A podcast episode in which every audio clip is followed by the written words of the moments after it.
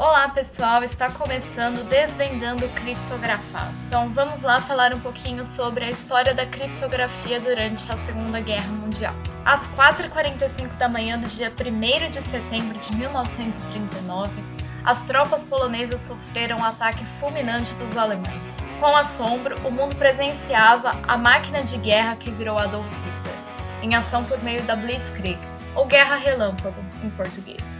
Ataques liderados por bombardeios aéreos e pelas divisões blindadas avançavam pelo território da Polônia de modo rápido e devastador. Em pouco menos de um mês, no dia 28 de setembro, a capital Varsóvia caiu frente à força nazista. Após anos de tentativas frustradas de utilizar a diplomacia para frear o ultranacionalismo racista da Alemanha, França e Reino Unido responderam à invasão alemã por meio de uma declaração de guerra. Era esse o início da Segunda Guerra Mundial, o conflito mais devastador da história da humanidade, responsável por ao menos 70 milhões de mortos durante quase seis anos de batalhas travadas em frente às mais diversas regiões do planeta. Durante praticamente dois anos, as forças armadas alemãs pareciam invencíveis. Elas conquistaram praticamente todos os territórios da Europa Ocidental, com exceção do Reino Unido, claro, e de países que se mantiveram neutros na guerra, como Espanha, Portugal e Suécia. E as forças alemãs também avançaram pelas nações do leste europeu, incluindo largas extensões como a União Soviética. Além do poder bélico desenvolvido pela Alemanha após a ascensão do Adolf Hitler ao poder em 1933, os nazistas também planejaram uma, uma sólida rede de comunicações garantiram a superioridade de suas tropas na batalha. Mas o que muitos não contavam é que o maior trunfo para suas operações ocorressem em sigilo se devia a uma pequena caixa de madeira portátil com pouco mais de 5 quilos, que era repleta de teclas e rotores, a máquina Enigma. Ela era ela o pesadelo das forças aliadas, que não eram capazes de quebrar a criptografia das mensagens transmitidas entre os comandos militares nazistas. Décadas após o fim dos horrores do conflito, os equipamentos envolvidos na Segunda Guerra Mundial deixaram de ser causadores de mortes e destruição e se tornaram itens que despertam a curiosidade e o interesse. É o caso da Enigma, é claro. Até hoje, estudantes de engenharia e de tecnologia são introduzidos ao conceito do funcionamento da máquina, que é considerada capaz de produzir criptografia extremamente avançada para os padrões da época. Até hoje, muitos interessados em seguir carreiras que envolvem segurança da informação são desafiados a quebrar os códigos Enigma, que foi patenteado em 1918 pelo engenheiro alemão Arthur Schirbaius, utilizada inicialmente para fins civis. Durante o esforço da guerra, os britânicos convocaram milhares de cientistas que deveriam criar uma tecnologia capaz de superar as comunicações nazistas. Alan Turing chefiava a equipe e foi responsável por criar um modelo computacional que é a base das máquinas que usamos hoje, ainda hoje, a criptografia é, desenvolvida pelos alemães foi desvendada por conta de erros que a maior parte da população ainda comete em ambientes virtuais. Algumas vezes se usava senhas fáceis ou se reutilizava senhas. Além disso, Turing identificou algumas das fraquezas, como o fato de que uma letra nunca é cifrada como ela própria. Assim, ao realizar comparações de mensagens similares, como os boletins do tempo, e longos textos que possuíam muitos caracteres, era possível diminuir as possibilidades de comunicações. Graças à automação gerada pelo computador, as probabilidades eram calculadas e conseguiam ser decifradas em poucos instantes. Inclusive, existe um filme falando exatamente essa história do Alan Turing, que é o The Imitation Game, também em português, o jogo da imitação. Bom, depois desse parênteses, eu queria concluir que essa foi a virada aparente contra a invencibilidade tecnológica dos nazistas. Ao receber essas informações secretas alemãs, era possível prever ataques de submarinos contra embarcações das forças aliadas e saber antecipadamente onde as tropas inimigas estariam posicionadas antes de uma batalha. De acordo com especialistas militares, o feito de Turing e a equipe de cientistas foi responsável por encurtar a guerra em alguns anos. Agora eu vou falar um pouco sobre a história da máquina. Durante a Segunda Guerra Mundial, um cientista chamado Turing assim como muitos de seus colegas matemáticos, bem como linguistas, egiptólogos, jogadores de xadrez e até mesmo jogadores de caça-palavras, trabalharam para o chamado Código de Governo, que era a inteligência britânica e o centro do hackeio de códigos. Projetados especialmente para criar meios de interceptar e decifrar comunicações do adversário. Em outras palavras, a Enigma era então a mais sofisticada máquina de cifragem que garantiu que a frota nazista e as comunicações da tropa fossem conhecidas como inquebráveis. No entanto, os criptoanalistas da Polônia e da Grã-Bretanha conseguiram encontrar o caminho para decifrar as mensagens da Enigma, dando a colisão anti-Hitler uma vantagem significativa na Segunda Guerra Mundial. Em geral, o esquema acontece assim: ao digitar uma mensagem, um operador deveria digitar uma letra no teclado, então o sinal resultante seria transmitido através da rede elétrica, que consistia em vários rotores com elementos de contato, e em seguida uma carta apareceria no painel de instrumentos. E esta carta então seria utilizada na mensagem cifrada.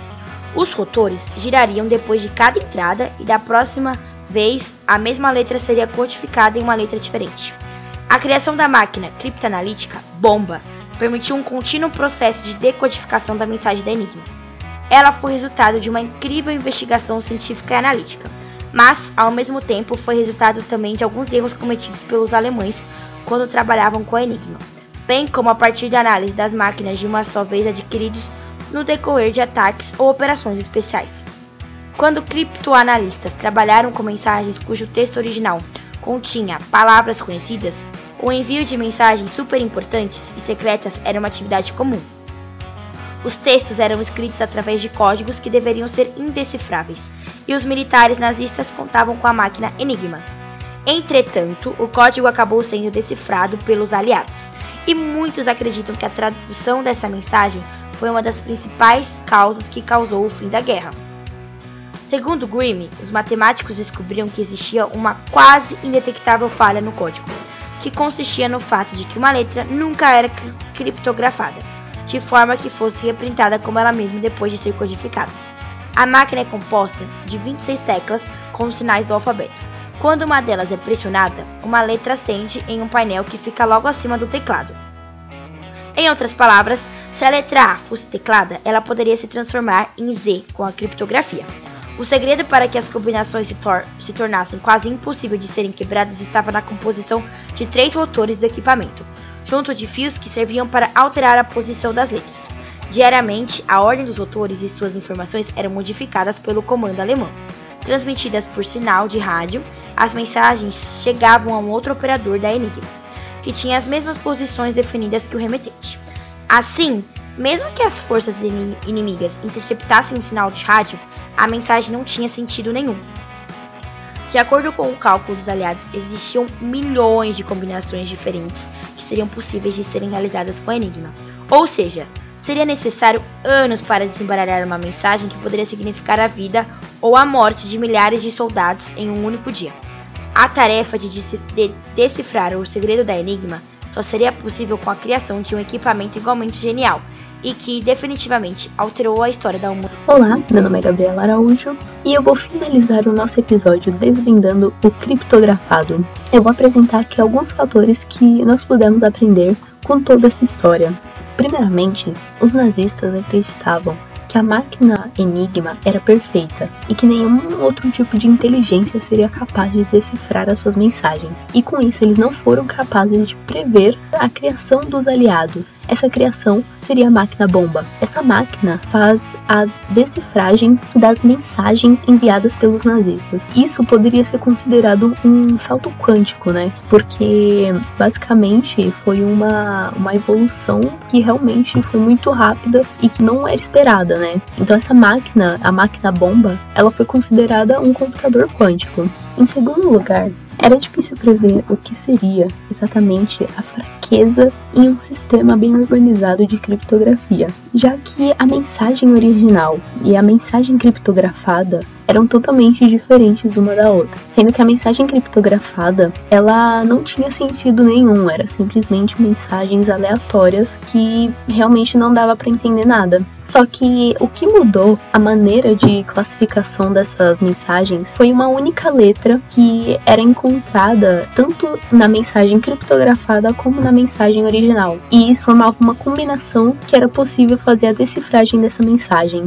Em terceiro lugar, que houver oportunidade, deixe as chaves mais sofisticadas. Isso no cenário atual quer dizer que as senhas que nós criamos devem ser muito mais complexas, porque um único caractere dessa senha pode mudar completamente o tempo que um hacker vai passar tentando entrar no nosso sistema. Um exemplo que eu posso dar sobre isso nos tempos de guerra é a naval Enigma. Basicamente, era um submarino que fazia esses trabalhos de criptografar algumas mensagens, sendo que em certo momento esse trabalho foi paralisado e basicamente abandonado. Algum tempo depois, alguns analistas recuperaram algumas amostras das mensagens que eram criadas, e a partir dessas amostras foi possível fazer toda a decifragem do que era feito nesse trabalho e foi possível retomar aquele trabalho. Em quarto lugar, ninguém pode garantir que os aliados teriam hackeado a Enigma se não fosse por pequenos erros cometidos por operadores nazis. Esse fato é chamado de fator humano, que basicamente consiste em um erro que o ser humano comete, mas que não é intencional, sendo que ele também é responsável pelo fato de que os nazistas subestimaram os aliados quando na verdade deveriam estar preocupados com uma oportunidade de que a máquina estaria comprometida. Por último, era muito importante que os aliados utilizassem suas informações obtidas de forma inteligente, já que eles não queriam perder a vantagem com relação aos nazistas. E por isso eles passaram a fazer algumas operações especiais que basicamente poderiam ser aceitar alguns bombardeamentos em algumas cidades como forma de vantagem, já que eles teriam algum tipo de carta na manga e eles já saberiam desse ataque. E sendo assim, eles já saberiam como agir. Bom, isso é tudo. Muito obrigada por assistir o nosso episódio.